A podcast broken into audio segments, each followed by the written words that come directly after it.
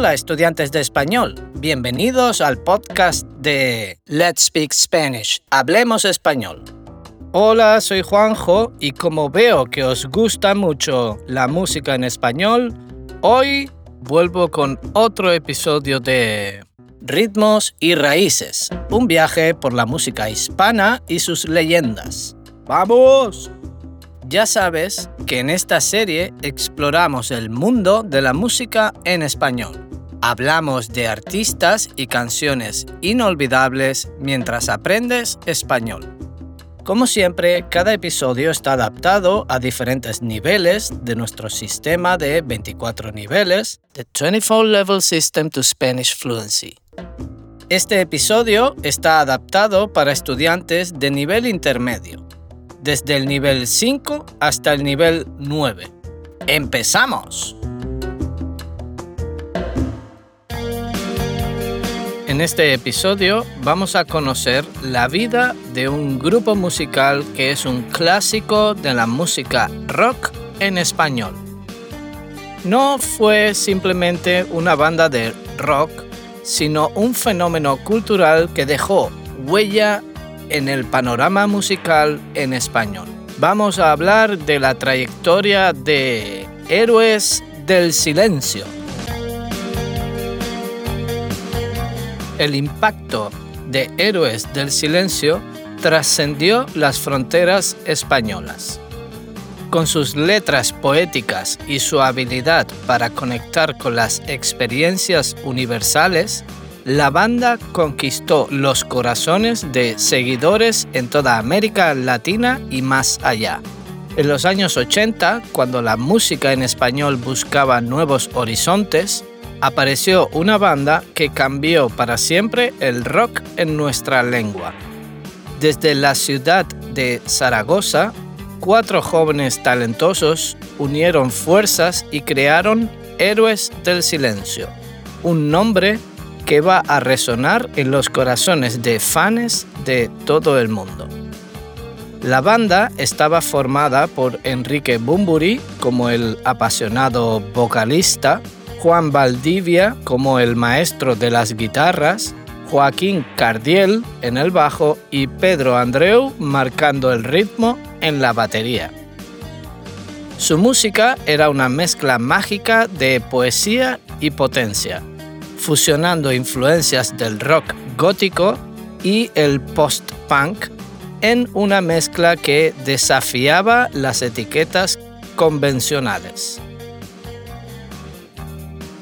En los orígenes de Héroes, a principios de los años 80, el contexto musical de aquel momento en España estaba dominado por grupos generados en la movida madrileña como Alaska y Dinarama, Radio Futura, Nacha Pop, Gabinete Caligari y Los Secretos. Además de los barceloneses El último de la fila. En 1984 comenzaron sus primeras actuaciones. Además de grabar su primera maqueta con los temas Olvidado.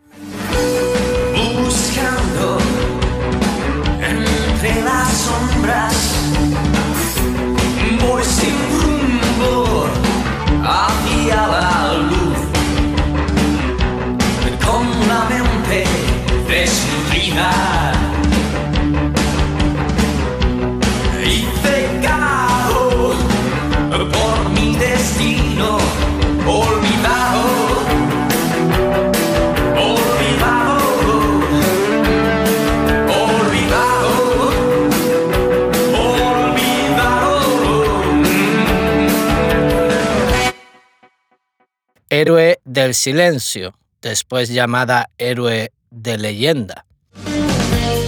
Siempre en la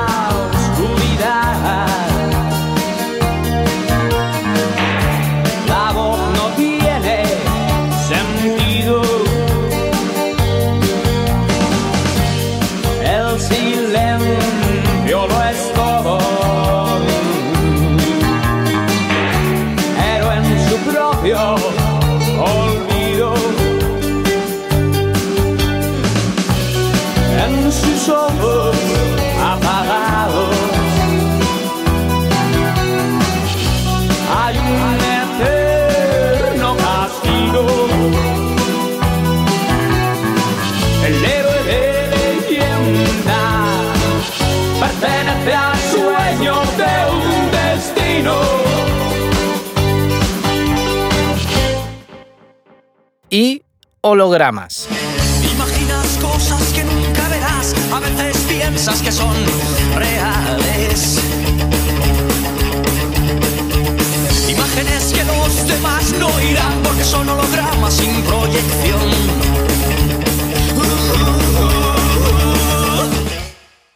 A finales de 1987 grabaron Héroes del Silencio. El disco alcanzó las 30.000 copias vendidas, lo que supuso un récord de ventas para un debut en España.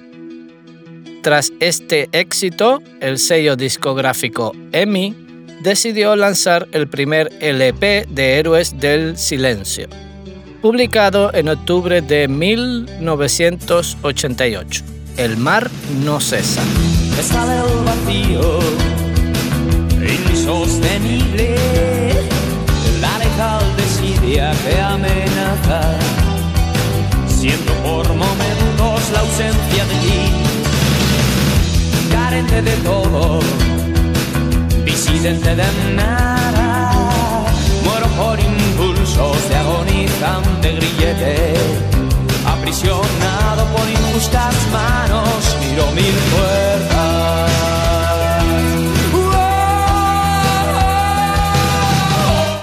Vendió 150.000 copias y alcanzó el disco de platino. En un concierto de la gira en Calatayud, los vio actuar el productor Phil Manzanera, ex miembro de Roxy Music, a quien le causaron muy buena impresión. Manzanera, convencido de su potencial, se ofreció para producirles un nuevo álbum y en septiembre de 1990 volvieron al estudio para grabar su segundo disco, Senderos de Traición. La grabación se hizo entre Madrid y Londres. Algunos temas ya habían sido presentados durante la gira El mar no cesa. Otros temas como Decadencia, La decadencia está prohibida en tu mente. La caída pierde altura por momentos. y el cuadro 2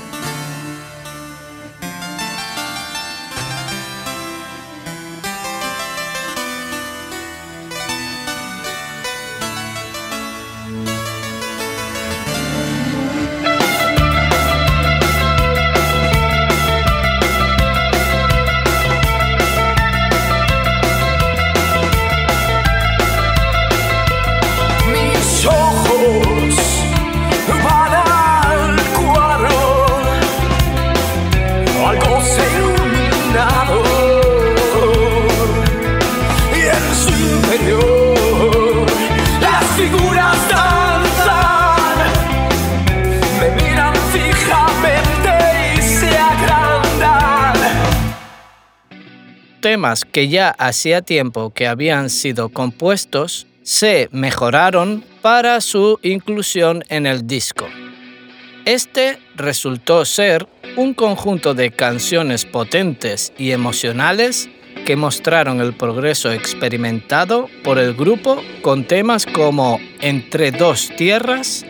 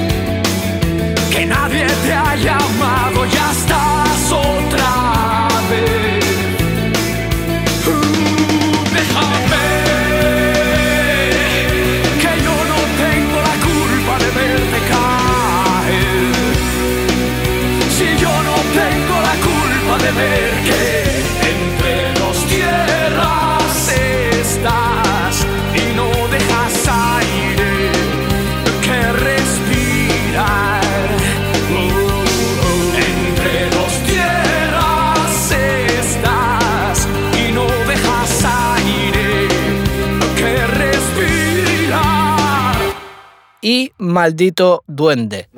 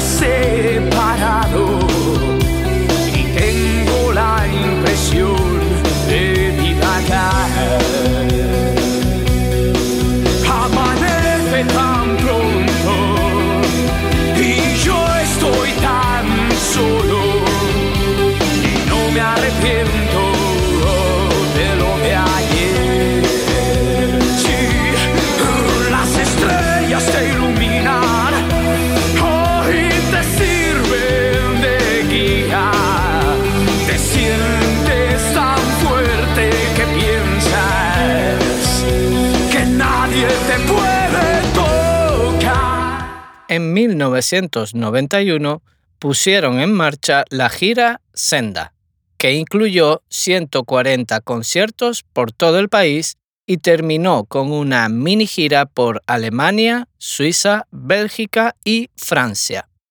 El año 1992 lo dedicaron a la toma de contacto con el público europeo, actuando en 54 conciertos por varios países del continente, en una gira pagada con el dinero de los conciertos en España. Este mismo año dieron sus primeros conciertos en México. A principios de 1993 volvieron al estudio de grabación para registrar lo que sería su tercer álbum de estudio, El espíritu del vino, que contó también con la producción de Phil Manzanera. Fue el álbum más complejo y extenso de la banda, en el que las letras de Enrique se volvieron más enigmáticas formaron parte del álbum canciones que han pasado a formar parte de su repertorio más conocido, como Nuestros Nombres.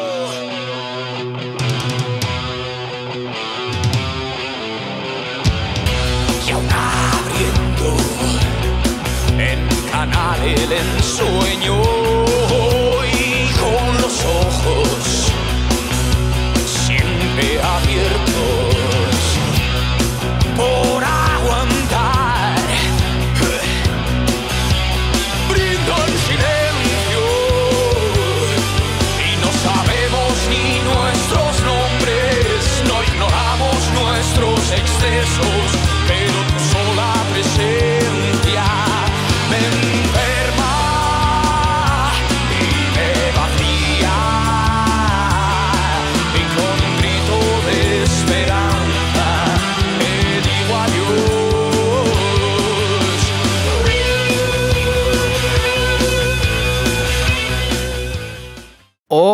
La Sirena Varada.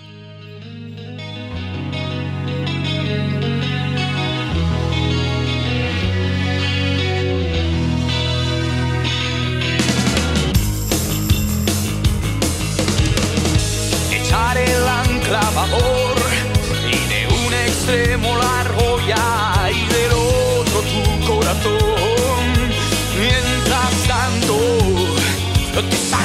el mendigo siempre a tu lado, tu compañero de viaje. Cuando las estrellas se apaguen tarde o temprano,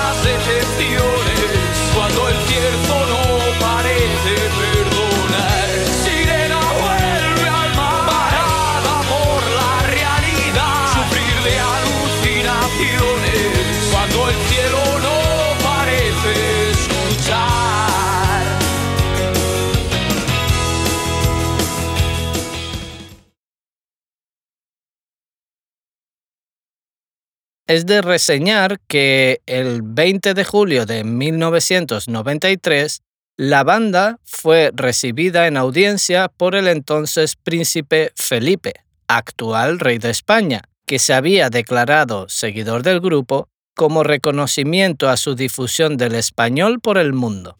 El encuentro fue un poco polémico cuando Enrique, a la salida de la recepción, dijo ante la prensa que era antimonárquico.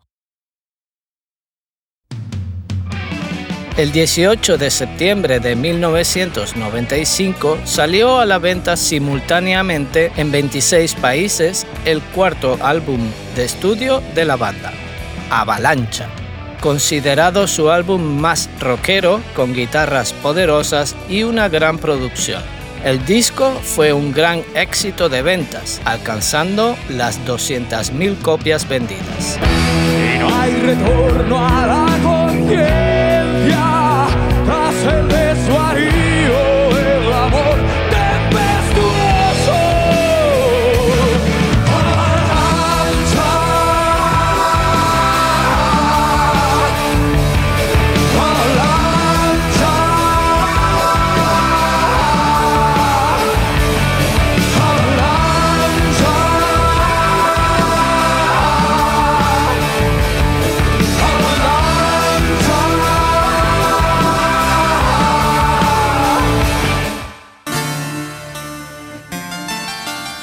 El tour Avalancha fue una macro gira que desde julio de 1995 hasta octubre de 1996 les llevó a dar 152 conciertos entre Europa y América.